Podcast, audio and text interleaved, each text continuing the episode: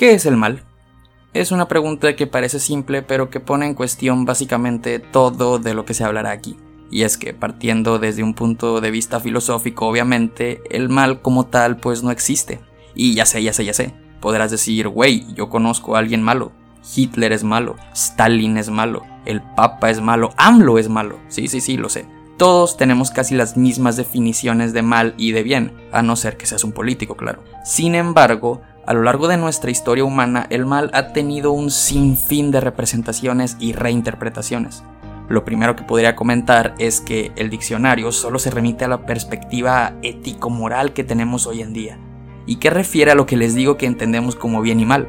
Sabemos que es el bien y el mal porque nacimos en una sociedad regida por la moral y la ética, pues. Y no me malentiendan, yo vivo a toda madre en esta sociedad. Agustísimo, la verdad. Pero igual vale demasiado la pena conocer otra cosa. Hay muchísimo de donde escarbar filosóficamente y pues probablemente este podcast te deje con más dudas que respuestas, pero esa es la idea principal. Hacernos preguntas, pero buenas preguntas, no mamadas saber que hay más allá de la propia palabra y saberse otras perspectivas sobre el tratamiento que estas ideas han tenido a lo largo de la historia del pensamiento analítico y filosófico que es enorme.